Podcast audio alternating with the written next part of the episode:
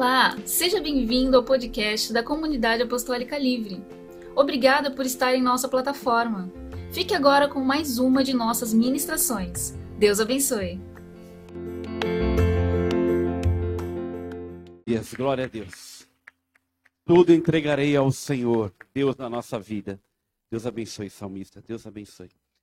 Queridos, conforme eu falei, né, nós priorizamos, sempre buscamos investir de verdade no ministério dos pequeninos, dos jovens dessa igreja, dos jovens que nós amamos. Aliás, no último domingo agora nós levantamos o Jefão da geração Let's Go, é isso? Glória a Deus. Levantamos o Jefão com a sua esposa Eliane para conduzir e encaminhar os jovens deste lugar. E eu recebi um vídeo hoje falou muito comigo. Falou muito, muito mesmo, queridos. Eu mandei no, no Família Cal. E esse tem que ser o nosso desejo, esse tem que ser o nosso norte, esse tem que ser o maior desejo da igreja contemporânea. O, o, eu já li, já, já falei aqui algumas vezes que eu já li aquele livro Heróis da Fé. E aquele livro, Heróis da Fé, fala de 20 homens que incendiaram o mundo. George Miller, John Wesley. É... Alguns personagens que o, o, atual, hoje, se eu não me engano, posso dizer, é considerável um dos melhores e maiores pregadores da palavra de Deus hoje no Brasil, que é o reverendo, o pastor Hernandes Dias Lopes, que eu admiro muito.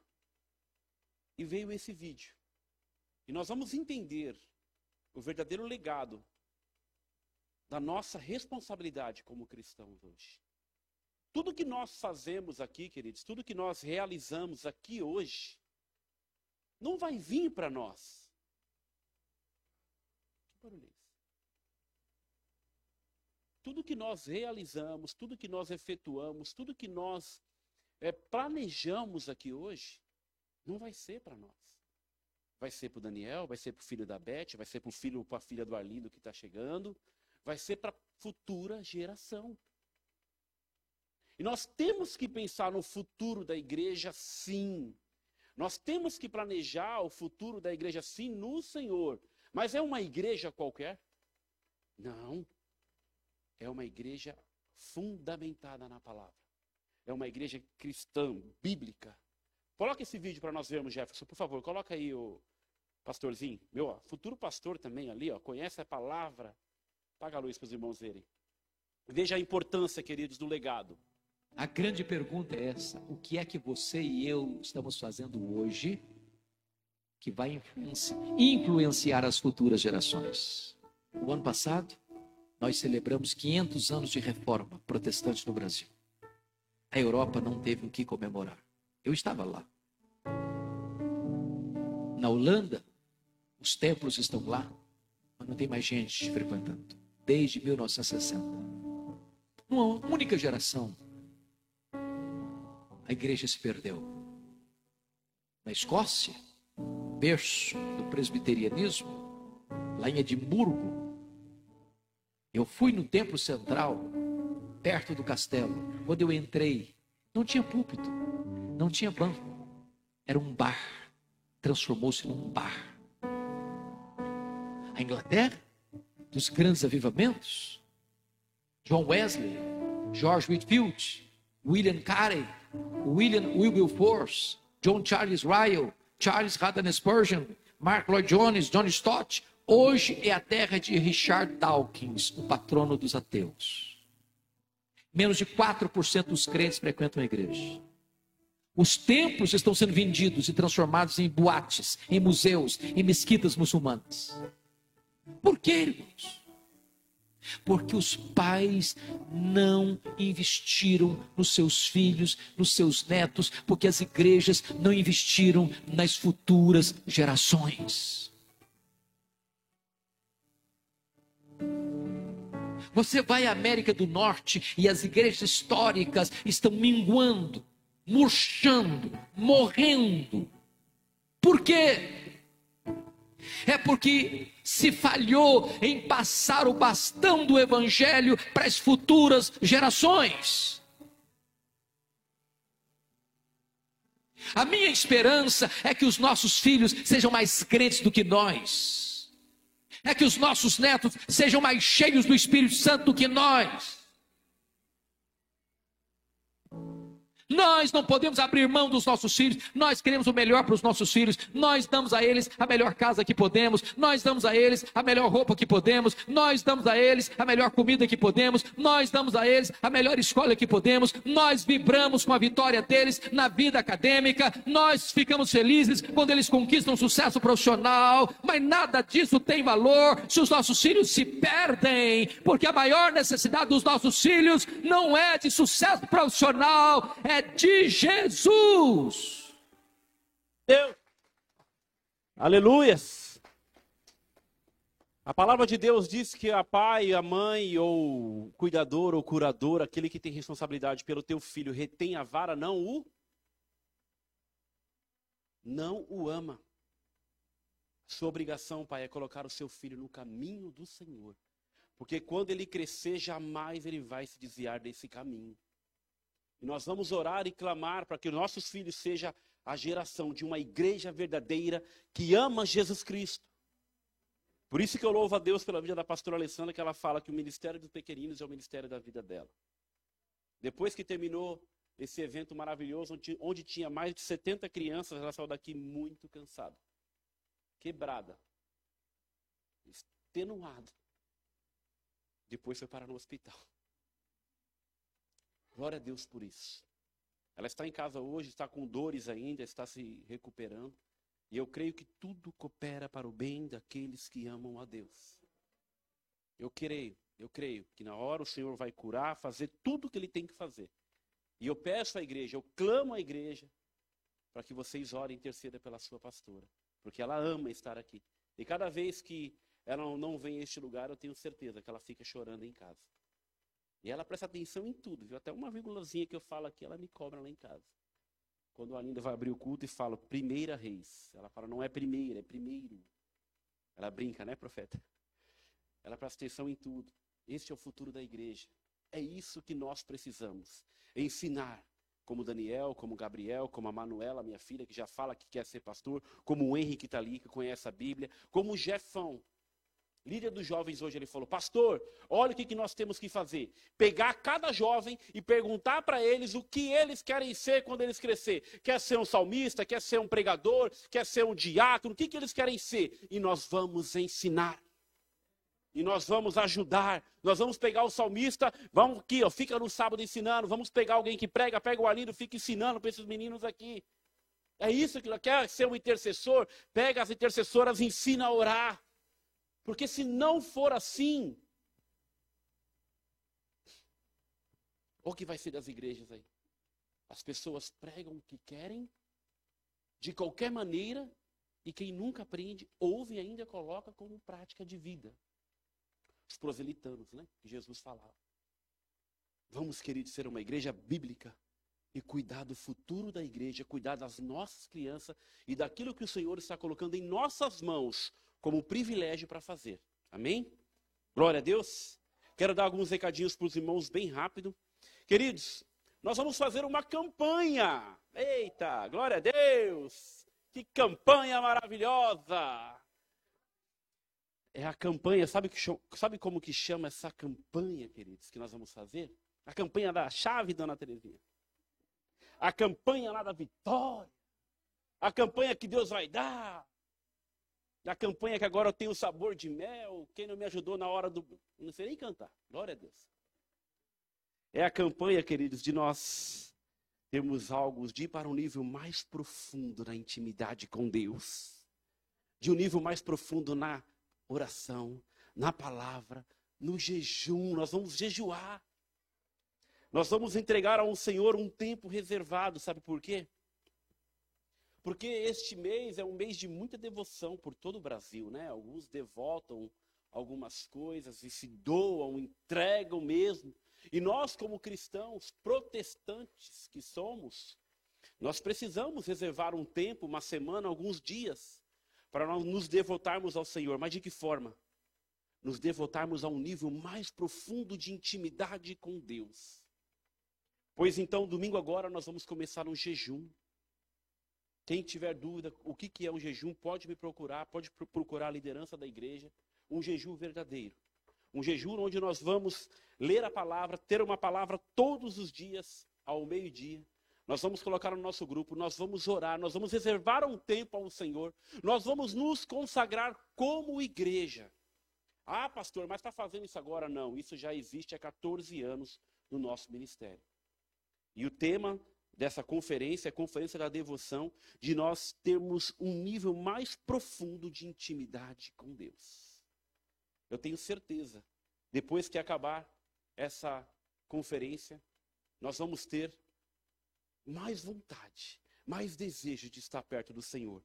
E nos dias 28, no dia 28, 29, 30 e 31, Bispo Denis, que é o nosso pastor da primeira igreja nossa que vai estar abrindo essa conferência aqui, quinta-feira. E olha que lindo como a igreja está cheia hoje. Agora você imagina nesse dia 31, acho que vai estar lotado. Aí na sexta-feira, a pastora Vanessa, esposa do Bispo Tales, vai estar ministrando. Quem teve aqui quando ela ministrou pelo domingo de manhã? Que palavra, que mover, né? Que, que, que delícia. Aí a pastora Alessandra ministra no sábado, também ministra lindamente. E aí no domingo, eu fecho a conferência e todas as palavras voltadas a este tema, de algo mais profundo, de mais íntimo com Deus.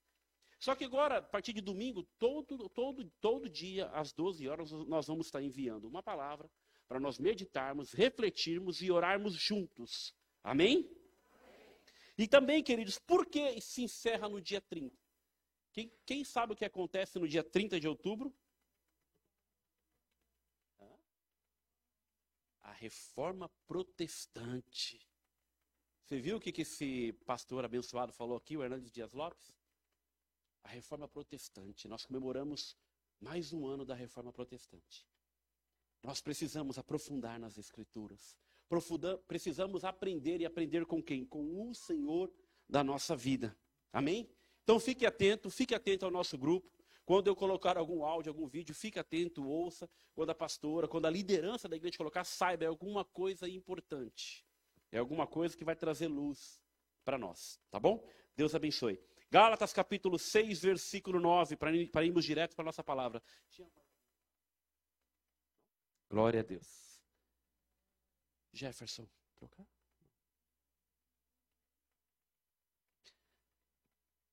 Glória a Deus. Glória a Deus. Amém. Bem melhor. Queridos, vou cumprimentar os irmãos que vão nos ouvir pelo Spotify, essa ferramenta maravilhosa. E cumprimentar aqueles irmãos também que, por alguma dificuldade, não enxerga, mas nos ouve. E aí eu quero apresentar aos irmãos que eu estou agora aqui no culto da Comunidade Apostólica Livre na cidade de Mongaguá. Eu estou num púlpito de, de acrílico. Ao meu lado direito está um suporte onde eu coloco a água, um vaso, a bateria, uma caixa de retorno. Estou com a camisa azul escuro, com listrinhas de calça jeans, de sapato, de sapato marrom, é azul, não é preto. Do meu lado esquerdo tem um retroprojetor que me mostra o que vai passar no telão atrás. Atrás de mim tem um telão com umas espumas marrom e bege. Do lado esquerdo também uma caixa de retorno. Nós estamos uma igreja é, com as paredes beges, uma caixa de som preta ao meu lado esquerdo, ao meu lado direito. Irmãos, sejam bem-vindos. Ouça a palavra de Deus, porque a palavra de Deus é que vai nos trazer fé ao Senhor da nossa vida. Amém? Seja bem-vindo. Glória a Deus. Mais uma vez o pastor foi pego de surpresa. Glória a Deus por isso.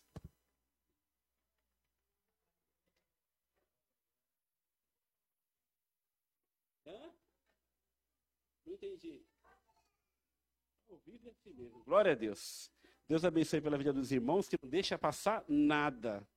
Glória a Deus por isso. Você nunca foi tão humilhado nessa vida, dona Zilda. Amém, queridos. Glória a Deus. Fique em pé em nome de Jesus para nós lermos a palavra do Senhor. Qual o texto bíblico que eu falei mesmo? Glória a Deus. Qual que é o tema da palavra deste texto bíblico? Deixa a igreja falar por nós hoje, né, Giovana? A Giovana não vale. A prática do bem. Glória a Deus. Eu coloquei como tema desta palavra: não se canse de fazer o. que, que é para nós aprendermos essa noite, queridos? Para nós não nos cansarmos de fazer o, o bem. Está vendo esses irmãos todos que estão aqui? É para esses irmãos que nós vamos aprender hoje a fazer o bem. Para os irmãos da sua casa, para a tua família. A palavra linda que o Senhor me deu nessa tarde, eu vou te falar, eu vou confessar aos irmãos. O meu coração, vou confessar aqui diante do Senhor, o meu coração não estava pronto nem para ministrar hoje. Chateado, angustiado com algumas coisas. Triste algumas coisas que vêm acontecendo. Mas quem manda na minha vida é o Senhor, quem conduza a minha vida é o Senhor, e o Senhor me deu esta palavra. Ah, é na tristeza? É, pastor. É na angústia? É, tem que fazer o bem.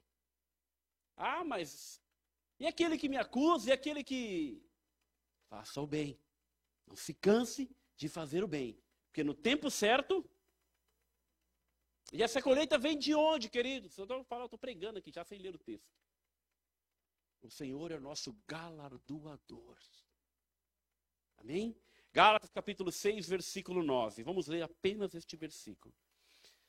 E não nos cansemos de fazer o bem, porque no tempo certo faremos a colheita, se não desanimarmos. Senhor, em nome de Jesus, papai. Em nome de Jesus, Senhor, fala ao nosso coração. Tem misericórdia da nossa vida, Pai, nos ministra, nos ensina, Espírito Santo. Um pouco mais que nós precisamos aprender com o Senhor essa noite. Pai, em nome de Jesus, queremos ser, Pai, cristãos, homens e mulheres que temem ao Senhor verdadeiramente, que pratica a Sua palavra, não importa de que forma, mas nós precisamos aprender a praticar os Seus mandamentos, porque nós te amamos e desejo te amar debaixo de obediência, Senhor. Em nome de Jesus, amém e amém. Glória a Deus. Pode assentar-se, queridos. Como eu costumo dizer, nós não vamos nunca é, ensinar algo aos irmãos com um pequeno texto que já fala muito, mas fora de um contexto, mas tudo dentro de um contexto. Eu vou ler aos irmãos agora, do capítulo, do versículo 6 até o, o versículo 10 deste texto e aí o título desse texto que eu vou ler diz assim: O que a pessoa semear, isso também colherá. Ou seja, olha, irmãos, tudo que você plantar, você vai. Ah, eu vou plantar feijão, eu vou colher farinha. Ou mandioca, né? Eu vou plantar milho, eu vou colher eh, soja. Mas, versículo 6, Henri. Mas aquele que está sendo instruído na compartilhe todas as coisas boas com aquele que o instrui. Não se engane. Dois pontos. Não se em. Repita isso, queridos. Não se em. Repita, igreja. Não se engane. De Deus não. De Deus não se zomba. Pois aquilo que a pessoa semear, isso também colherá. Quem semeia para a sua própria carne, da carne colherá corrupção. Mas quem semeia para o espírito, do espírito colherá. E não cansemos de fazer o bem, porque no tempo certo faremos a colheita, se não desanimarmos. Na tradução da RA está assim: se não desfaleceremos se não desfalecer. Por isso, enquanto tivermos oportunidade, presta atenção nessa palavra. Por isso, enquanto tivermos oportunidade, faça o bem a, mas principalmente aos da família da fé. É para eu fazer o bem somente para o Márcio que faz o bem para mim? É para eu fazer o bem somente para a pessoa que eu amo, que me faz o bem? O que, que a palavra está dizendo aqui? Faça o bem para. Agora, aqui, qual foi o texto que eu pedi para a igreja do Senhor prestar atenção? Não perca a o. Não perca a oportunidade, queridos. Porque quando você está fazendo bem ao próximo, você está fazendo bem a quem? A Deus. ao Senhor? Ou você está fazendo bem a si mesmo? Ah, porque a Bíblia diz: como você pode falar que ama Deus e odeia o seu irmão? A Bíblia nos chama de hipócrita e mentiroso, né? Ai, como você pode amar a Deus a quem você não vê e falar que, ama, que odeia o teu irmão a quem você vê? Como que você ama a Deus dessa forma? Se, uma, se o segundo e maior mandamento diz: ama o teu próximo como a ti, somos salvos pela graça, não somos? Alguém fez alguma coisa para dizer que é salvo? Alguém pagou alguma coisa para Jesus morrer na cruz do Calvário para que nós tenhamos a salvação e podemos crer nela? Não, né? Para boas obras, para a fé. Somos feitura de Deus, criados em Jesus Cristo para as, para as boas obras. Fazer o bem, presta bem atenção. Fazer o bem, irmãos, presta bem atenção no que eu vou falar agora. Fazer o bem é a nossa missão. Fazer o bem para o cristão protestante, para o cristão que crê no Senhor, é uma missão. É um dever. É uma ordem. Não é algo que você faz ou não faz. Se você ama Cristo, a sua missão é fazer o bem. Mas aquele que está sendo instruído na palavra, compartilhe todas as coisas boas com quem o instrui. Sabia que quando você evangeliza, que quando você fala do amor do Senhor, que quando você tira uma pessoa, talvez de uma tristeza, numa palavra que você está compartilhando, você já está fazendo o bem? Queridos, o Senhor está usando de todas as formas, de todas as maneiras, para que o Evangelho chegue aos quatro cantos dessa terra. Quantas pessoas o Senhor está levantando para que pregue pelo WhatsApp, para que ministre no, no Instagram, para que ministre no Facebook, para que faça chegar aos quatro cantos da terra a sua palavra. Isso aqui, ó, nós não estamos fazendo à toa para querer se aparecer, ainda quem pessoas aqui me conhecem, né? Ali está ali ó, um investimento alto num baita do computador. Algumas pessoas estão vendo em casa, estão tá conseguindo enxergar agora duas telas, duas imagens. Mas não é para nós nos aparecermos, não. É para que o Senhor Jesus Cristo cresça e apareça e as pessoas se convertam. Sabe a palavra que ficou no meu coração essa semana, que diz a semana inteira? Como vão se converter se não há quem? Ficou gritando no meu coração. E a palavra do Senhor ela é tão linda, ela é tão verdadeira, que diz assim, ó, que a seara é muito grande e poucos são os os trabalhadores, os ceifeiros. E neste mundo, querido, quantas pessoas estão morrendo sem Cristo? Quantas pessoas estão sendo ceifadas sem conhecer o verdadeiro amor, o amor que transforma, o amor que liberta, o amor que cura, o amor que restaura, o amor que dá vida? Então, conhecendo um Jesus totalmente diferente do, do verdadeiro evangelho. Porque os verdadeiros cristãos estão se recuando estão tímidos, e a palavra do Senhor que fala que os filhos das trevas são mais ousados, mais astutos do que os filhos da. Ah, a igreja sabe. E por que que nós nos cansemos? Por que que nós cansemos de fazer o que é para fazer? Ai, pastor, difícil. Quem disse que seria fácil? Quem disse que seria fácil, queridos? Quem falou para você que o evangelho ia ser fácil não é o verdadeiro evangelho do Senhor, porque o Senhor já nos falou que ele não veio para trazer paz. E ele falou também para algum daqueles que estavam andando com ele que ele não tinha nem onde encostar a sua cabeça. Fazer o bem é nossa expressão de fé. Eu falei que fazer o bem é nossa mi. Fazer o bem é nossa expressão de fé. Fazer o bem, socorrer os homens na terra e glorificar a Deus no céu. Nós temos que viver isso. Nós temos que exalar o bom perfume do Senhor.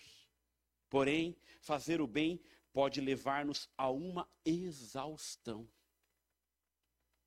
É o pastor que está falando isso? O que, que eu falei? Eu não te liguei hoje, irmão. O que, que eu falei para você? Foi. O que, que eu falei para você? Prega hoje. É, tanta coisa. Eu falei, prega hoje. É, o pastor, eu estou correndo aqui, acho que não vai dar tempo. Porque eu me conheço. Só que eu não faço a minha vontade, eu faço a vontade daquele que me amou, daquele que me chamou.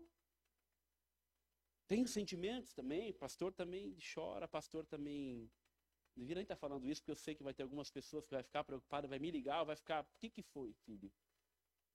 Mas depois eu te conto, já passou, que Deus já curou. Mas temos sentimentos, temos dores. E tem dias também, queridos, que o Senhor nos fortalece pela Sua palavra. E essa palavra aqui, olha, irmãos, é tanto para mim nesse dia de hoje como para a igreja do Senhor que precisa fazer o bem. Não olha o que fez, não olha o que deixou de fazer, olha somente para o autor e consumador da tua fé. A minha, a tua obrigação é fazer o bem e glorificar o nome do Senhor.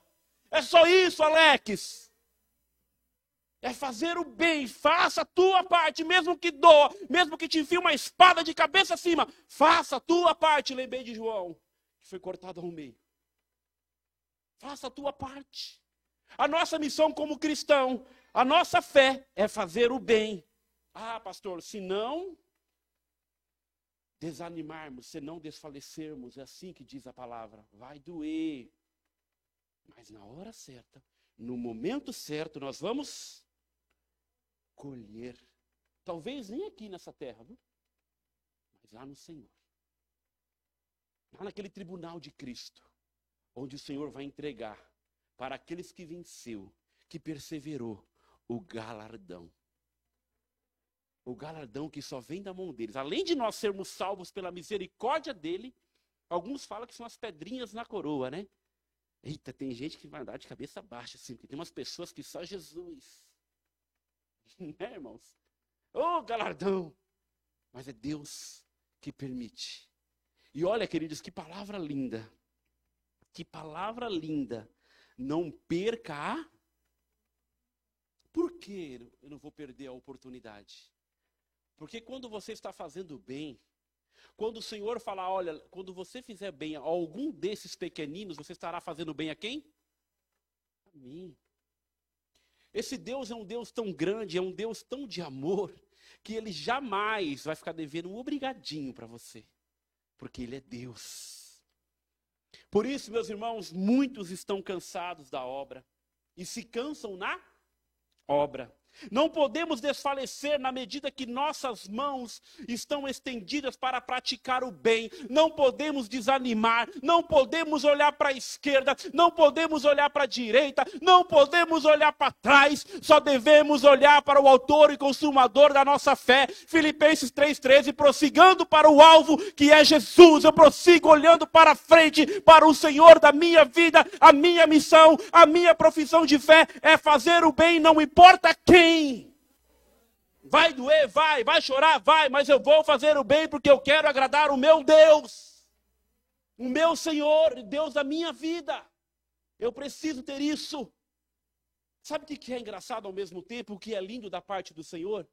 Eu falei da igreja equilibrada há um tempo atrás. Eu falei de uma igreja que vive em comunhão, amando uns aos outros. Aí, na última palavra, eu ministrei foi uma palavra tão linda. É, fugiu agora da minha mente. Da comunhão uns aos outros, e comunhão com Deus, comunhão com os irmãos e comunhão com todos. Agora estou falando, eu estou completando isso. Que é para nós fazermos o bem, realizarmos o bem. Que a nossa missão é fazer o bem, declarar Cristo acima de todas as coisas. Né? E aí alguns dizem, é sucesso, pastor. Não, é para a glória de Deus. É para a glória do Senhor.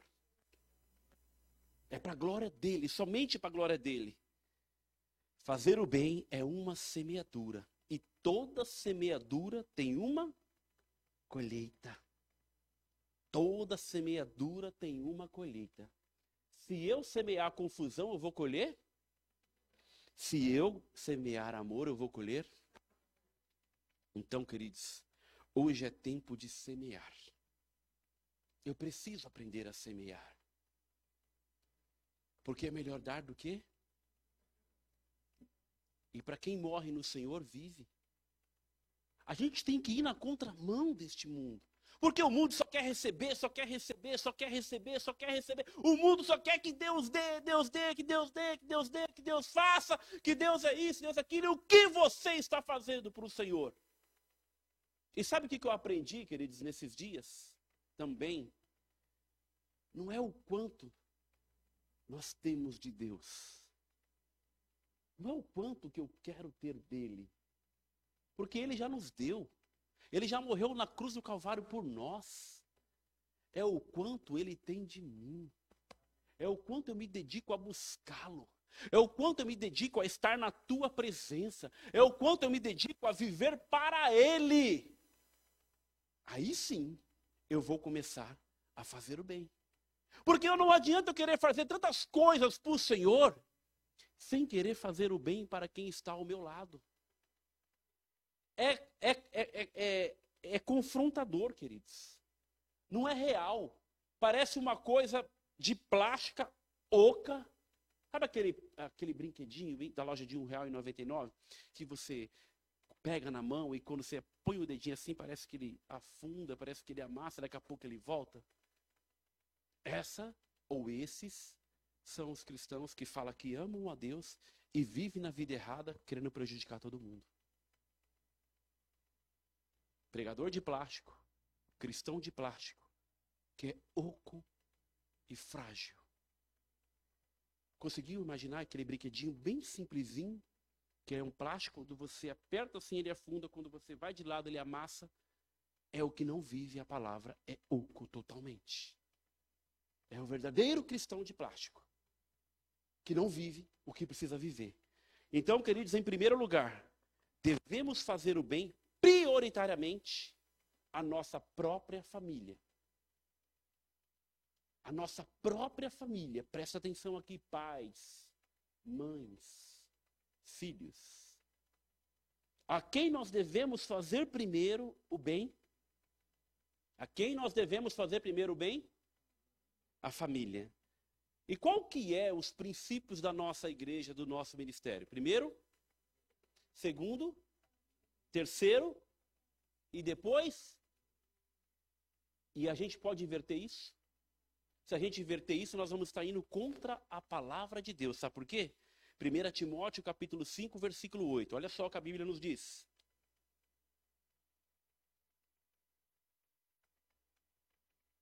Se alguém não tem cuidado dos seus, olha só como é literal este versículo. Se alguém não tem cuidado dos seus, e especialmente os da própria casa, esse negou a fé. E é pior do que o. Então hoje, você vai primeiro aprender a fazer a missão, a fazer o bem para os da sua casa. Isso é um mandamento do Senhor. Isso é uma ordem. Se não, queridos, você vai ser semelhante àquele que nunca ouviu, nunca recebeu e não conheceu o Senhor. A família é o nosso primeiro núcleo de, de relacionamento, a nossa primeira área de atuação. Que atuação que é essa? De um bom cristão, de um bom filho de Deus, de um homem, de uma mulher que teme a Deus e que exala o seu perfume, que pensa como Jesus pensou, que fala como Jesus falou, que age como Jesus agiu. É na sua casa que Cristo vai exalar primeiro. Não adianta você querer fazer a missão, ah, eu quero fazer missão, pastor. A minha casa derrubada, minha casa destruída. Eu quero fazer isso, eu quero fazer aquilo, lá na obra. Não, resolva primeiro a sua casa. Resolva primeiro a sua, o seu maior e primeiro ministério, que é a tua família. E aqui já vai um puxãozinho de orelha aos varões. Quem tem, tem varão aqui essa noite? Tem homem aqui essa noite? A tua casa é o teu sacerdócio, a tua casa é o teu maior chamado. Essa responsabilidade é única e exclusiva tua, tá bom, homem? Tudo que acontecer na tua casa é responsabilidade tua. A mulher ela é a tua ajudadora. Ela vai trabalhar com você. Mas quem vai te cobrar é o Senhor. Receba aí.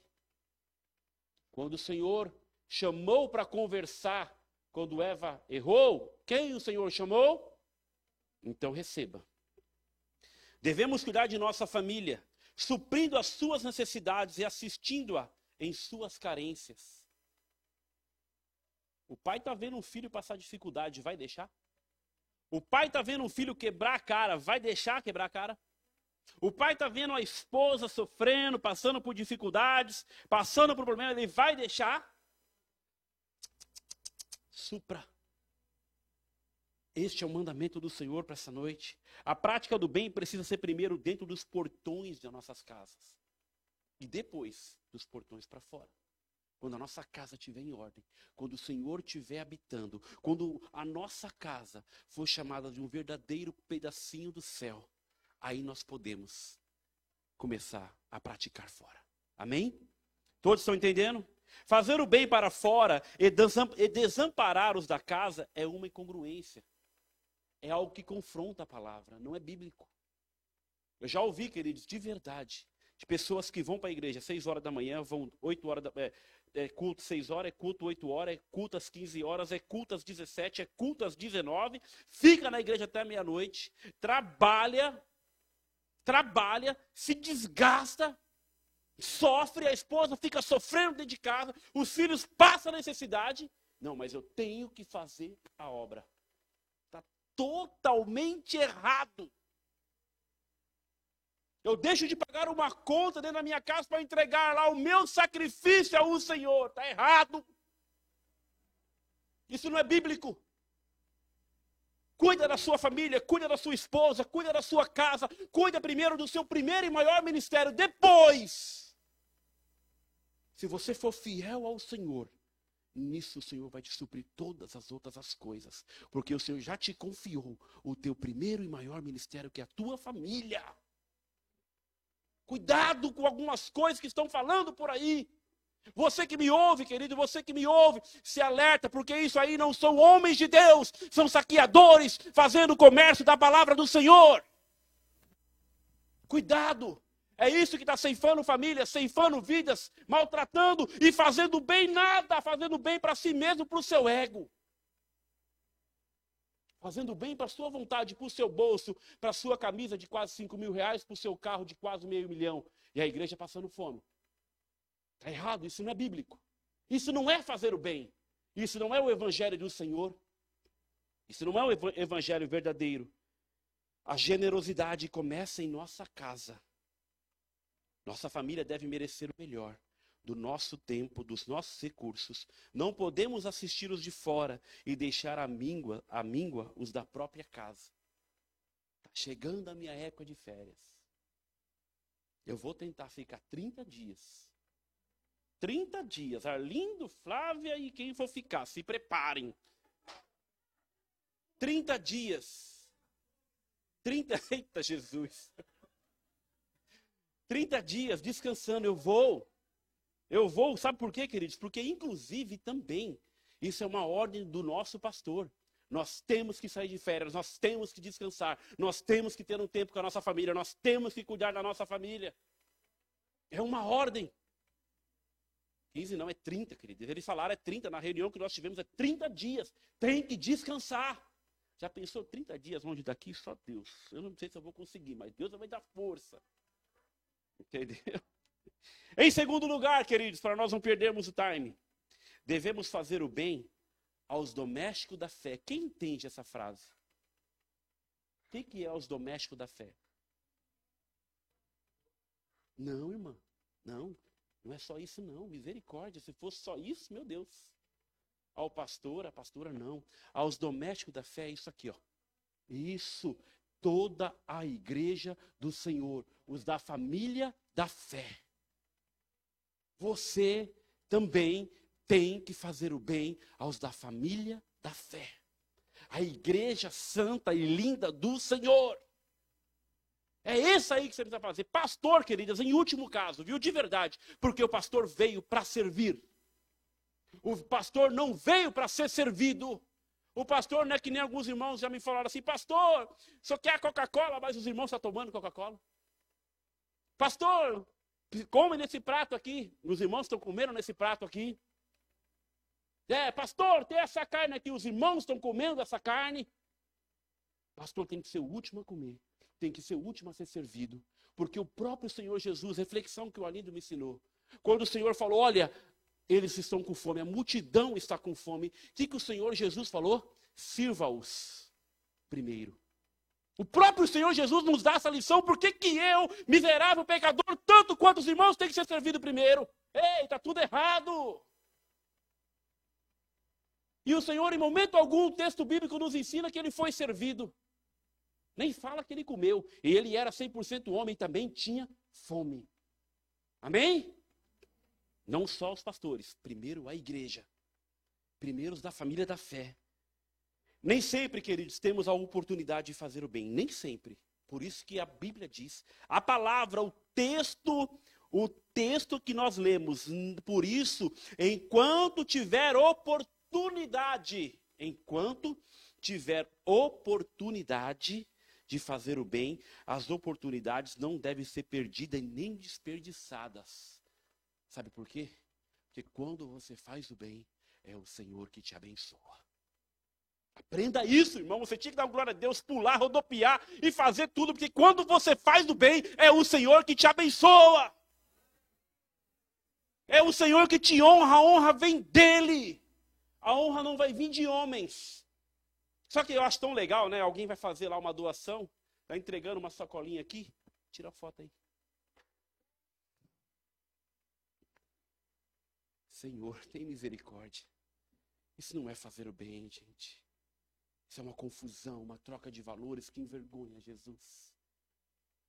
Isso não é fazer o bem. Faça o bem, faça o bem, faça o bem olhando para o Senhor. A demanda é grande, queridos. É grande sim é muito grande. E as necessidades dos nossos irmãos gritam aos nossos ouvidos e são patentes aos nossos olhos. Sabe o que quer dizer isso? Se o Senhor permitir que você enxergue, que você veja, não perca a oportunidade. Entregue somente ao Senhor da tua vida. Abençoe. Vai faltar às vezes, vai, mas se o Senhor colocou no teu coração quem já ouviu falar daquela viúva que não tinha que comer e o profeta chegou na sua casa e ele falou: Faça o bolo para mim. Estou falando de quem aqui? Eliseu, irmão. Eliseu. A irmã fez, o Senhor deu até hoje. É chamado de Dona Benta. A farinha dela não acabou e o azeite. Porque é o Senhor, queridos, que faz. É o Senhor que abençoa. Vocês riem, mas é verdade, é Bíblia, é só ler. É, o azeite galho e a farinha Dona Benta. Ih, até hoje aí, ó, líder de mercado. Né, irmão? Mas é o Senhor que escancara as janelas do céu. Tudo que nós temos na nossa vida só nos é dado porque Deus nos dá. Salmo 24 nos diz e nos ensina: tudo que está na terra é do Senhor. Tudo. Tudo. Tudo. Não é nada meu, não. Nem o cabelo da minha cabeça eu consigo falar que é meu, porque cai e eu perdi. E está caindo. Vocês ir, gente, olha para o Zé, meu futuro. É, eu chego lá ainda. Mas é verdade, irmã. Vou chegar, vocês estão acabando comigo. Mas eu tenho que fazer o bem, não tenho que fazer o bem, porque isso é minha missão, isso é minha fé. Isso é o que o Senhor deixou para mim. A demanda é muito grande, as necessidades dos irmãos gritam aos nossos ouvidos e, somos patente, e são patentes aos nossos olhos. O amor não é um discurso. Presta bem atenção aqui. Quem ama de verdade não fica falando, age, faz. E, querido, sabe o que, me vem à mente? Mais uma prática. O amor não é um discurso, é uma prática. O amor não é apenas uma palavra, mas deve ser de fato e de verdade. Aí, você quer abençoar o irmão, você fala: me liga amanhã, não deixa eu esquecer. O irmão te liga? Você pede para a pessoa te ligar, para você ser usado por Deus, abençoar. A pessoa não liga. O que foi? Não, fala que Deus ainda não mandou. Deus ainda não ajudou. Irmãos, se o irmão quer te abençoar, não retém a bênção dele. Eu já ensinei isso aqui. Se o irmão quer abençoar a tua vida, não retém a bênção dele, porque se ele quer abençoar, glória a Deus pela vida dele. Não retém a bênção, não. Não fica com vergonhinha, não, porque você vive numa grande família, unidos para a glória de Deus. Deixa essa vergonha de lado e viva o que o Senhor está permitindo você viver. Porque o Senhor, olha, e muitas vezes, o Senhor, Ele vai dar condições para aquele que quer fazer o bem. Não para aquele que é egoísta, que só pensa em si próprio.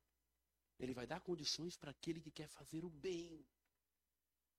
Por isso, meus irmãos, não se canse de fazer o bem. E muitas vezes, queridos, além de a gente fazer o bem, nós vamos ser chacoteados, vamos ser caluniados, vamos ser, interesse, chamar, vamos ser chamados de interesseiros. Mas quem sonda e conhece o nosso coração, confia nele, espera nele e o mais ele palavra de Deus. Não podemos amar os irmãos sem socorrê-los em suas necessidades. A palavra de Deus é categórica. Aliás, é, 1 João, capítulo 5, né, o, o Arlindo, que você falou para mim, né? O amor lança fora o medo. Eu falei aqui, né? Os irmãos às vezes ficam tímidos Quantos irmãos eu chamei aqui? Me lembra, me lembra amanhã que eu vou te ajudar a pensar nisso. Eu vou contar, vou fazer alguns irmãos fazer algumas coisas. Quantos irmãos a gente nos reúne para fazer uma vaquinha, para juntar aqui? A, porque na comunhão dos irmãos o Senhor ordena a. Quantas vezes a gente vai, se reúne no nosso grupo, o irmão está passando por uma necessidade, o irmão está passando por um problema, a igreja se une rapidinho, consegue a bênção. Queridos, para a honra e a glória do Senhor, olha, presta atenção no que eu vou falar para a honra e a glória do Senhor. Nós reformamos uma casa inteira que há anos enchia de água. Vocês sabem disso. Nós reformamos uma casa inteira que há anos enchia de água. Os irmãos se levantaram, os irmãos fizeram a vaquinha, os irmãos compraram o que tinha que comprar, a igreja fez a parte dela, e é, nunca mais entrou água naquela casa, até a hora, até onde eu sei, certo? E a irmã até hoje não acredita. Isso é uma igreja. Isso é uma igreja. Isso é aquilo que o Senhor nos ensinou. Ah, mas para engrandecer algum irmão? Para louvor e adoração do Senhor. Nós temos o prazer de fazer isso aqui para a glória de Deus. Sabe por quê, queridos? A palavra de Deus ela é enfática. Ela ratifica isso. Em Romanos 12, versículo 13. Coloca aí para gente, por favor. 12, RM 12. Eu estou com ele aqui, mas eu estou ajudando ele ali, tá? Abençoa aqueles que vocês. Vamos lá? Isso. Ajudem a suprir as necessidades dos santos. Por isso que eu falei, viu, irmã? Quem que é os santos? A igreja. O Senhor nos chama de santos. O Senhor nos ensina isso. Ajudem a suprir a necessidade dos santos. Pratiquem a hospitalidade. Continua. Abençoem aqueles que perseguem vocês. Abençoem, não há. Eu costumo dizer aqui, meus irmãos, olha, presta atenção. Presta atenção aqui em mim. É sério agora o que eu vou falar. Mais sério que, aliás, tudo que eu estou falando é sério. Mas isso aqui é para você guardar com um negrito bem grande, letra caixa 30, negrito e vermelho. Se você for abrir a boca para amaldiçoar, para falar mal, para não agregar, para não construir, para não somar, para não abençoar, o seu pastor te admoesta agora. Não faça isso porque não é de Deus. Agora, se você for abrir a boca para contribuir, para abençoar, para edificar, para somar, para glorificar a Deus. Vai com tudo.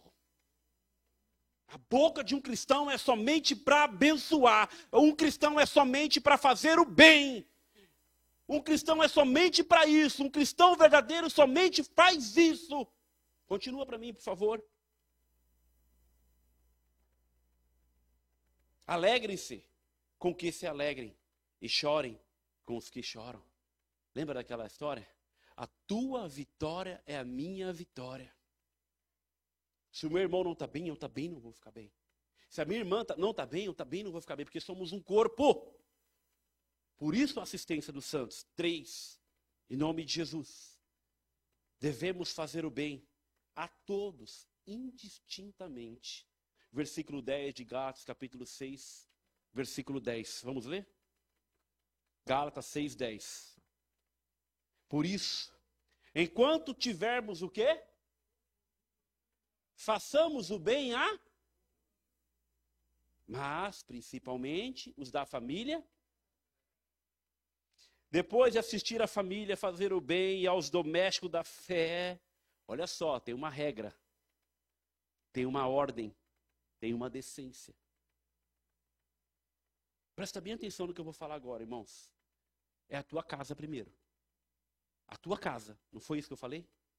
É a tua casa. Depois, os da família da fé. Depois, a Todos. Mas o pastor aqui está falando para você ser bobo? Hã? O pastor está falando aqui para você sair fazendo, colocando a mão onde Deus não está mandando você colocar? O pastor está. Exatamente, irmão. Eita, Jesus está falando. O pastor está falando para você sair tirando muitas vezes o que não é para você fazer. E fazer? Um homem cristão, uma mulher cristã tem discernimento. Ajuda quem o Senhor está mandando você ajudar. Não coloca a mão onde você não deve colocar, que o Senhor tira a mão dele. Você tem que ter discernimento, porque às vezes a pessoa está passando por uma prova e você quer comprar a briga dela. O Senhor está permitindo que fulano está passando por isso e você quer lá e comprar a briga dele. Porque eu não acabei de ler. Presta atenção. Não se engane, de Deus não se zomba, pois aquilo que a pessoa semear, isso também vai colher. Aqui está falando da justiça de Deus. O Senhor não é injusto. Você imagina, eu faço mal para o Edson hoje, eu vou contra o Edson, eu denigro a imagem do Edson, amanhã depois o Edson está vindo aqui, não, pastor, você é isso, aquilo, você é meu amigo. Não, Edson. Está vendo? Queridos, nós temos que ter discernimento e sabedoria. Nós temos que saber o que é de Deus para a nossa vida e o que não é do Senhor. Nós temos que saber o que é para nós colocarmos a nossa mão, o que não é para nós colocarmos a mão. As pessoas criam problemas para a sua vida e depois fala que Deus que mandou. Está errado. Vai orar, vai ter com o Senhor primeiro, para você ver se é para fazer. Eu recebi uma ligação da pastora Alessandra, ela já testemunhou isso aqui. Ora por fulano, que está na UTI. Você lembra, lembra disso? Ora por fulano que está na UTI. O Senhor falou, não ora não. No meu coração. Aí eu desliguei o telefone, fiquei pensando, na hora que ela falou comigo, o Senhor falou, não ora não. O rapaz faleceu. Quando foram no velório dele, a família ficou sabendo. Todo tipo de sorte de feitiçaria estava lá. E aí, eu vou comprar uma briga que não é minha? É muito sério, queridos. Nós vivemos um mundo espiritual. Presta atenção no que eu estou falando. O Senhor falou ao meu coração, aí quando eu liguei para a pastora Alessandra, não vou orar. O Senhor falou para não orar. Depois ela entendeu. Ei, irmãos, nós não podemos e nem podemos pensar e ter a pretensão de querer ser melhor do que Deus. As pessoas primeiro precisam querer ser ajudadas, estar perto do Senhor, porque Deus não é homem e nem filho do homem, e o Senhor fala que nós somos maus e Ele sim é bom. Se Ele é bom. Eu, outro dia eu estava ministrando uma pessoa e eu falei: Você ama teu filho, não ama? Amo, lógico que eu amo, daria minha vida por ele. Você é pai, não é? O Senhor fala que você é mau. Ele sim é bom. Ele sim é bom. E ele é padastro? Deus nos ama. Deus nos ama. É isso que nós precisamos entender. Vamos fazer o bem? Vamos. Vamos consolar? Vamos. Vamos dar o nosso, nosso ombro? Vamos estar perto? Vamos ser igreja? Vamos nos compadecer? Vamos. Vamos repartir? Vamos. Se o Senhor mandar, se o Senhor tolar conosco, se o Senhor procurar ser igreja. Porque, irmão, se não, é que nem nós já ouvimos. A igreja está fazendo isso, deixa eu ficar aqui mesmo, quietinho, porque eu vou aproveitar enquanto eu posso. Quem nunca ouviu isso? Quem nunca ouviu isso, queridos? Misericórdia. Primeira família. Depois da família da fé. E a palavra de Deus ela é tão linda que nós temos que ajudar os órfãos, as viúvas e os necessitados, não é? Só que a palavra de Deus ela é tão linda que quando fala para a gente cuidar da viúva, não é de qualquer viúva. É da viúva que passa necessidade. Porque se a viúva tiver bens, se a viúva tiver posse, como que eu vou querer ajudar essa viúva que tem que ajudar os irmãos? Ué! É palavra, queridos, é estudo. A Bíblia está aí. Precisamos vivê-la. Né? Que, que incoerência, né, meu irmão? Eu vou ajudar a viúva, mas a viúva tem tanta coisa, ela quer cada vez mais. E olha que tem umas viúvas aí que só Jesus. Pastor, me ajuda! Teve uma, queridos, que eu vou testemunhar aqui, um testemunho. Hã? Não, não, não. É lá da França. É lá da França. Pastor, sabe o que é? O senhor é advogado, né? Sim, irmão, sou advogado. Pastor, é que eu tenho duas casas de aluguel e eu preciso receber duas casas de aluguel. Eu preciso receber e não está pagando. O que, que o senhor pode fazer por mim? Senta aí, querida, vamos sentar o contrato de honorários. Na lata. Ô, gente, misericórdia. Será que essa viúva precisa de uma assistência ou ela precisa de um profissional para cobrar duas casas de aluguel? Não, e detalhe, e o meu carro, pastor, foi apreendido. Senhor consegue me ajudar? E o meu ex-marido tinha umas posses, isso e aquilo. Senhor pode me ajudar? Posso? Vamos fazer o contrato de honorários na lata. Ué! Queridos, acontece, eu estou falando sério com vocês, não é daqui não, viu? Não é não. Mas acontece. As pessoas confundem. As pessoas às vezes, olha, porque irmãozinho, ô oh, André, André com a cara de boazinha, André me ajuda, e André vai naquele amor, coloca a mão onde Deus não está falando para colocar e tira muitas vezes do Márcio, do Daniel, e abençoa. Ou é subtraída. Que lindo, nós tivemos uma vez uma irmã aqui que pegou uma cesta na semana, no meio da semana foi e dividiu, porque vimos que nós estávamos precisando para outra família. Isso é de verdade ser cristão e se compadecer. Por isso que eu gastei, gastei não, investi um tempo nisso. Não seja bobo. Não seja inocente. O Senhor fala para nós sermos prudente, vigilante, como uma. Eita, eu gosto quando o Senhor fala para nós sermos prudentes e vigilantes como uma serpente, queridos. Não vai ser bobinho, não. Vai querer me enganar, vem. Não tem como. É difícil. A pessoa para querer me enganar é difícil. É difícil. Conhecedor do ordenamento jurídico, conhecedor da palavra, um pouquinho, acho que eu conheço um pouquinho, eu consigo me virar um pouco. É assim. Por isso que nós ensinamos os irmãos. Conheça a palavra, conheça o Senhor, conheça as leis do nosso país. E é tão lindo, né? A Bíblia fala a mesma coisa, o Código Civil fala a mesma coisa, a Constituição fala a mesma coisa da Bíblia. Ninguém se excusa por não conhecer a lei, ninguém se excusa porque não conhece a palavra. Precisamos ter desejo. Depois de assistir a família, de fazer o bem aos domésticos, da fé precisamos alargar as fronteiras e praticar o bem a todas as pessoas. A todas as pessoas. Pastor Alessandra, olha, diante de Deus, eu vou testemunhar aqui. Se ela vê um mendigo, presta atenção. Se ela vê um mendigo na rua, se ela tiver uma blusa e tiver frio, ela dá para ela. Ela dá. Outro dia estava minha jaqueta de couro atrás do carro dela que eu tenho, eu tenho antes de casar com ela, antes de namorar com ela. Couro, couro mesmo. Outro dia eu cheguei com ela aqui, né? E tava um suéter também embaixo. Ela me ligou e falou: dei sua blusa. Gente, olha, só não me fala que foi. Ela falou: não, eu dei sua blusa, você vai me matar. Eu falei: só não me fala que foi a de couro. Não, foi o outro. Glória a Deus. Queridos, é assim. Se ela tiver na rua e ver alguém passando alguma necessidade, ela vai dar o que tiver. Ela está errada? Opa, o que, que eu acabei de ensinar? Eu joguei a isca e vocês caíram. Ela está errada. Lisa.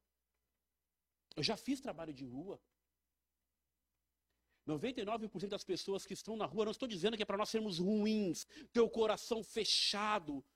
99% das pessoas que estão na rua é porque querem, porque desejam ficar na rua, porque tem abrigos, tem asilos, as igrejas cuidam, as igrejas dão alimento. Teve uma vez que eu fui ofendido.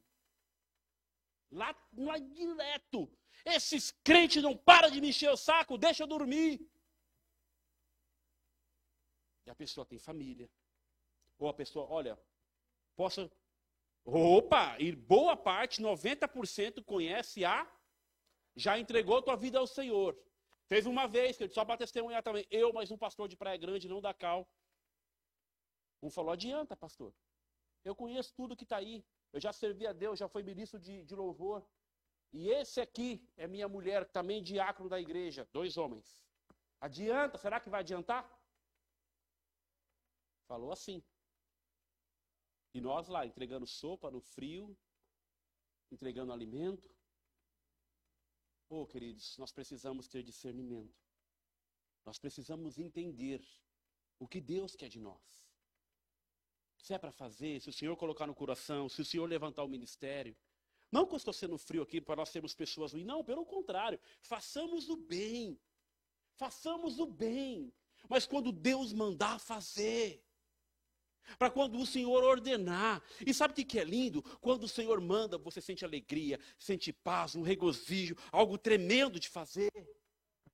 Porque o Senhor confirma e tudo vai dando certinho. Amém? Nessa seara não tem muros. Devemos amar e fazer o bem a todos, sem exceção e sem acepção. Ah, eu vou fazer porque o irmãozinho é da igreja, o irmão aqui não é. Não, está errado. E se o Senhor mandou abençoar esse irmão aqui? Quem manda, quem é? Quem que é o Senhor? Quem que conduz? É o Senhor. Essa acepção é que nós não podemos. Achar que temos domínio de alguma coisa, não temos domínio de nada. Se o Senhor mandar fazer e se tivermos a oportunidade, façamos o bem. Pelo contrário, lembrei agora também. Estava na Costa e Silva parado, até contei esse testemunho aqui, né? Estava na Costa e Silva parado, passou o mendigo começou a conversar comigo, estava descalço. E aí começou a conversar, eu ministrei o evangelho. Confessou Jesus. Entregou sua vida para o Senhor. Ele estava sem chinelo. Meu irmão, vou te dar meu chinelo. O Senhor foi falando. O Senhor foi respondendo ali o que a gente estava querendo fazer. Por isso que eu estou falando. O discernimento é tudo. A gente fazer aquilo que o Senhor vai colocando no nosso coração, o Senhor vai dando paz, o Senhor vai dando sabedoria para a gente ir fazendo. Ou você vai sair ajudando todo mundo, quem você vê, daqui a pouco você não tem nem para você. Ou, oh, cuidado! Ah, eu vou sair pagando conta, eu vou sair ajudando, eu vou fazendo isso, daqui a pouco nem do teu filho você está tendo mais. Cuidado, isso é discernimento e sabedoria de Deus. Ai, pastor, você está pregando uma coisa muito ruim. Não, eu estou ensinando a igreja a ter discernimento no Senhor. Por, por isso, nós vamos fazer o bem, mas debaixo da bênção de Deus. Nós temos que vigiar, queridos, até com a ação social da igreja. Eu estou com esse, com, com, essa, com esse sermão na minha cabeça. Nós não podemos ser uma igreja socialista. Olha eu já indo para o lado da política. Mas tem como fugir de política, fugir da palavra e fugir do, das coisas que conduzem o nosso mundo? Uma igreja socialista é que é só aquela que dá, que dá. Não está nem sabendo se o irmão está precisando, mas está dando. Dá lá, vai dando, vai dando. E aí tem um outro irmão que está precisando, que tem vergonha, e a igreja não acorda para abençoar. Né? Não bate, não encaixa. Por isso que temos um crivo. Vamos ver realmente quem está precisando. Vamos ver realmente quem precisa. Para nós fazermos o bem a quem realmente precisa ser abençoado. E isso, queridos, nós seremos abençoados também. Vamos fazer o bem a quem precisa, a quem conta com a bênção de Deus. Amém? O amor desconhece barreiras, gênero, raça, cultura e religião. E não posso só também querer abençoar aqueles que estão no meu métier, no meu clubinho. Ah, porque o irmão que não professa a mesma fé que eu está passando por uma dificuldade, eu não vou ajudar? Pelo contrário. E Deus fala, querido, Deus fala. Esses dias, há um tempinho atrás, eu não contei para ninguém, eu vou testemunhar aqui agora. Testemunhar. Eu estava com duas cestas básicas na minha casa. Saí do culto aqui. Na minha casa não, nesse carro aí. Duas cestas básicas no porta-mala do carro. Eu estava lá no Pepito, a pastora Alessandra falou, passa, pega um bolinho de bacalhau para mim. Chegou um rapaz com uma cirurgia no braço enorme, enorme, uns ferros no braço dele, tinha quebrado o braço, mas uns ferros mesmo. E ele chegou lá pro, pro rapaz do bar, que é o dono do Pepitas, gente boa, o rapaz, meu irmão, me arruma um pouco de arroz aí, porque eu não tenho nada para comer em casa, minha filha está precisando. O que, foi a minha ação? Mas na hora, eu vi a atitude dele, eu vi ele pedindo, olha, e quando eu melhor, olha só o que ele falou, e quando eu melhorar, eu venho trabalhar para você aqui, porque agora eu não tenho condições. Ele mostrando o braço. O homem pedindo na sinceridade. Aquelas duas cestas básicas foi provisão do Senhor para a vida dele. Procurei saber se era da mesma fé que a minha. Procurei saber se amava Jesus como eu amo. Procurei saber se era um homem que estava. Não. Eu fiz o que o Senhor colocou no meu coração. Meu irmão, vem aqui. Onde você. O que, que você tem agora aí? Você consegue carregar isso aqui? Falou, eu dou um jeito.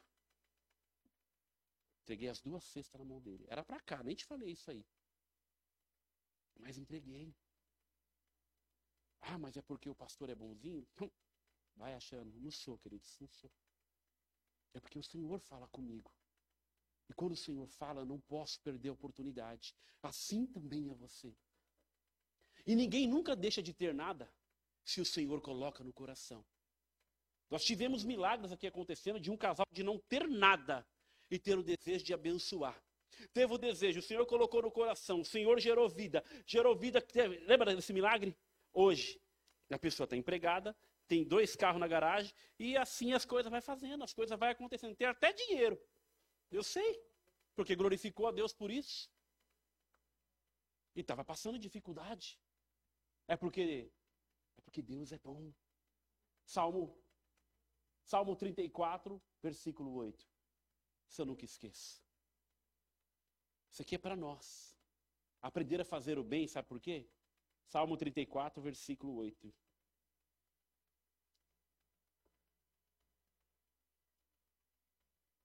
Salmo 34, versículo 8. Isso aqui, queridos, olha, presta atenção, não é o pastor que está falando. É o Senhor que está falando com você. Prove e veja que o Senhor é bom. Prove e veja que o Senhor é bom. Faça o bem. Faça o bem. Em nome de Jesus, faça o bem. Não perca a oportunidade de ser abençoado pelo Senhor. A prática do bem é, apologe, é, é apologética final no mundo marcado pelos discursos religiosos e pelo apego às coisas materiais. É, é apologética é aquele que defende, é aquele que refuta as coisas deste mundo tenebroso.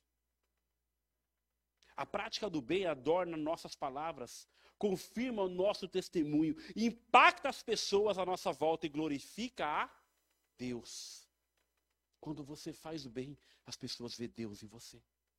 Quando você faz o bem, as pessoas vê o Espírito Santo agindo.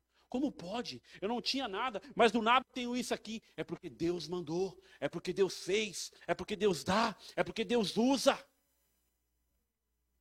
Eu lembrei de, um, de uma história, posso falar história,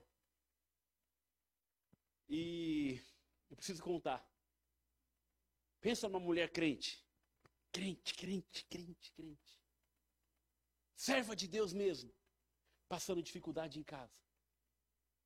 E tinha um pai de chiqueiro que tirava sarro dela. Tirava sarro, tirava sarro, tirava sarro. Quero ver o Deus dela mesmo. Quero ver se o Deus dela é Deus mesmo. Vou mandar uma cesta básica para lá e quando eu vou mandar, eu vou falar, foram os meus demônios que mandaram. Quando chegou lá, ela pegou a cesta, e glorificou o Senhor. E depois ela mandou o um recado para ele. Não foi os seus demônios, foi o meu Deus que enviou e que ordenou os seus demônios a mandarem para mim, porque tudo da minha vida vem dele. Tudo da nossa vida vem do Senhor. Satanás não pode te dar nada a não ser a Deus. Ele veio senão para matar, roubar, destruir e tirar muitas vezes aquilo que nós temos. As pessoas acham que tem alguma coisa. Nós achamos que possuímos alguma coisa. Mas nós não temos nada, nós não possuímos nada se não for o Senhor que nos dá. Amém? Quarto e último lugar, para terminar. Devemos fazer o bem até aos nossos inimigos. Bíblia, hein? Romanos 12. Devemos fazer o bem até aos nossos inimigos.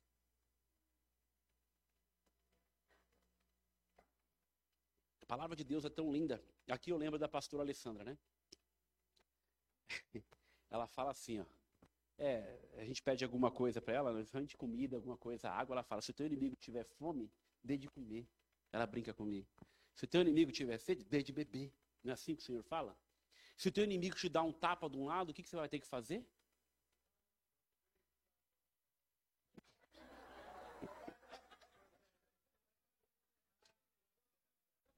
É o inimigo. Não, queridos, mas se o teu inimigo te der um tapa numa face, vire o outro, não é isso que Jesus nos ensinou? E Paulo confirma isso aos Romanos dessa forma, assim, Romanos capítulo 12, versículo 13. É necessário que lemos todos o texto. Ajudem a suprir as necessidades dos santos. Pratiquem a hospitalidade. Já li isso aqui, mas vamos lá. Abençoe aqueles que perseguem vocês. Abençoe e não a Continue. Alegre-se com os que se alegram e chorem com os que choram. Tenham o mesmo modo de pensar uns para com os outros. Em vez de serem orgulhosos, sejam solidários com os humildes. Não seja sábio aos seus próprios olhos. Continua. Não apaguem a, ó, não paguem a ninguém o mal por procurem fazer o bem diante de se possível, no que depender de vocês, vivam em paz com todas as pessoas. Continua. Meus amados, não façam justiça com as próprias mãos, mas deem lugar à ira de Deus, pois está escrito: a mim pertence a vingança. Eu é quem retribuirei, diz o Senhor. Continua. Faça o contrário. Se seu inimigo tiver fome, dele de beber. Dele de, se seu inimigo tiver fome, dele de comer. Se seu inimigo tiver sede, dele de. Porque fazendo isso, vocês amontoará sobre a cabeça. Então, amados, então, amadas, isso aqui é lição de vida, não é? Eu podia estar falando aqui que Deus vai transformar a tua vida, que Deus vai te dar um carro novo, que Deus vai te dar uma tua casa, que Deus vai te dar o seu maior sonho, que Deus vai fazer, que Deus vai acontecer. Isso é fácil, queridos. É isso, você vai ser um grande empresário, que não vai ter pobre no meio da igreja, que vai ter só, eu vejo, ó, olha só como é fácil, eu vejo aqui empresários de Mangaguá,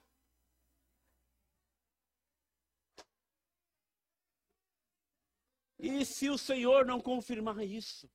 E se o Senhor não falar isso? Agora eu posso falar. Eu vejo aqui todos cheios do Espírito Santo de Deus, procurando fazer o bem, exaltando o nome do Senhor, glorificando o nome do Senhor, olhando, fazendo o bem e não se portando com quem, para que a glória do Senhor seja manifestada na sua vida. Pela fé eu vejo uma igreja viva, amando, fazendo bem, colhendo do Senhor, recebendo do Senhor o verdadeiro galardão.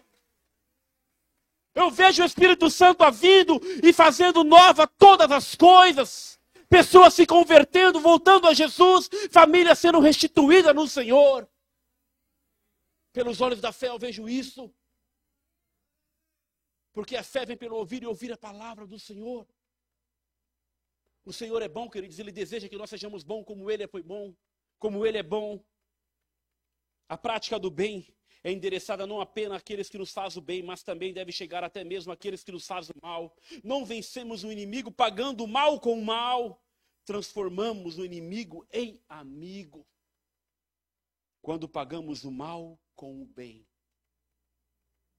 Quando pagamos o mal com o bem.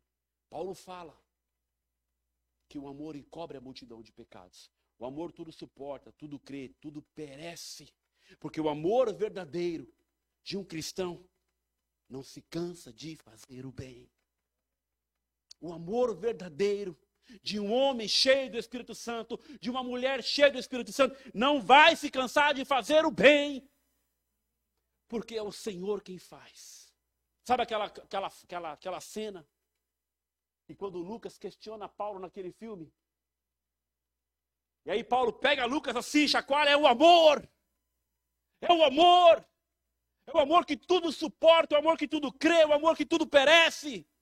Por isso que um verdadeiro cristão tem que amar, tem que procurar fazer o bem, porque o amor excede todo, tudo, tudo, tudo.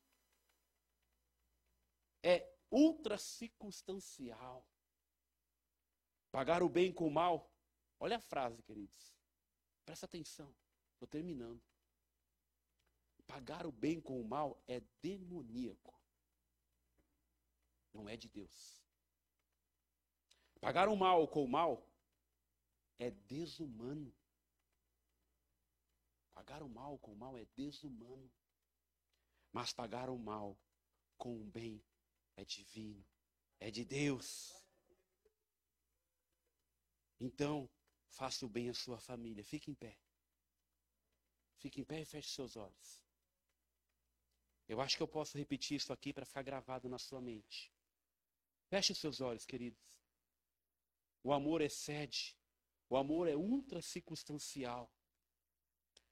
Pagar o bem com o mal é demoníaco. Feche seus olhos, irmãos, com o Espírito Santo ministrar o seu coração. Pagar o bem com o mal é demoníaco. Pagar o mal com o mal é desumano. Mas pagar o mal com o bem é divino, é de Deus, é de Jesus. Então, faça o bem à sua família. Faça o bem aos seus irmãos. Faça o bem a todos os homens e até mesmo aos seus inimigos.